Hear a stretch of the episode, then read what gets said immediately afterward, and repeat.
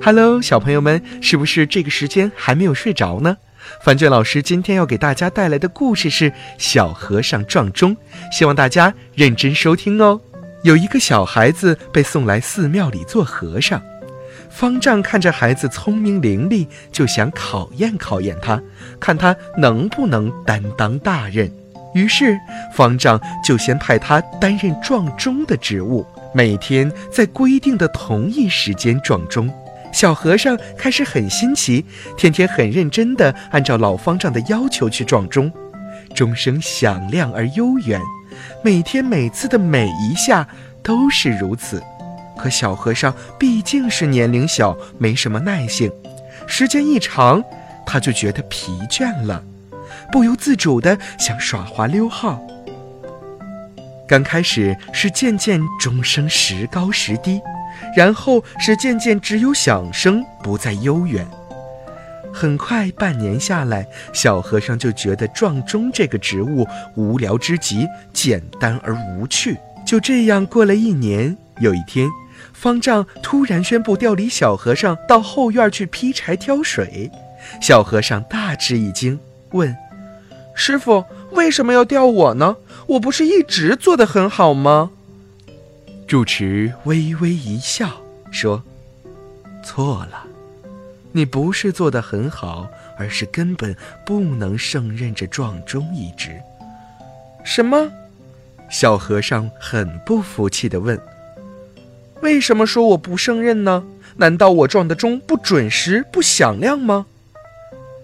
老住持耐心地告诉他：“你撞的钟。”虽然很准时，也很响亮，但钟声空乏疲软，没有感召力，一听就是在敷衍了事。小和尚听了，微微有点脸红，他还是不死心地问：“撞钟不就是要响亮，提醒大家钟点儿吗？干嘛还要感召力呢？”阿弥陀佛，我们寺院的钟声。可不单单是报钟点儿的，而是要唤醒沉迷的众生。我们撞出的钟声不仅要洪亮，而且要圆润、浑厚、深沉、悠远。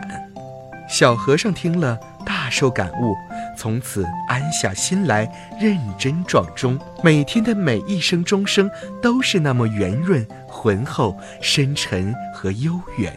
三年后，老方丈微笑着点点头，开始教小和尚诵经，教他佛理。后来，这个小和尚成了有名的禅师。小朋友们听完这个故事，有没有什么感悟呢？我们要做的呀，就是做一天和尚，撞好一天钟，认认真真的做好每一天的功课，为自己美好的明天打下坚实的基础。原来撞钟也是有这么多学问的。看来做任何事都不是想象中那么容易的哦，不认真不上心就做不好任何事情。其实仔细想想，我们是不是把学习也当做了撞钟呢？像小和尚一样，想溜号，想耍滑，每天只想着把钟撞响就行了。范俊老师要告诉大家。如果抱着这种心态，每天只是做个样子在听课，从不用心听讲，脑子里既没有认真记忆老师所讲的内容，也没有思考老师讲解的解题技巧，只是那样单纯的去听，课堂上听完了，下课就立刻忘记了。想想看，一个不想办法吸收知识的同学，又怎么能够获得知识、获得进步呢？被动的学习常常会使人产生厌烦的情绪，因为从来没有用心过，知识点记不住，今天落下一点儿，明天落下一点儿，难点越积越多，逐渐的我们就开始对老师讲的课听不懂，失去学习的兴趣，只剩下每天去举行撞钟的仪式了。这个时候，我们不能再纵容自己每天只去撞钟。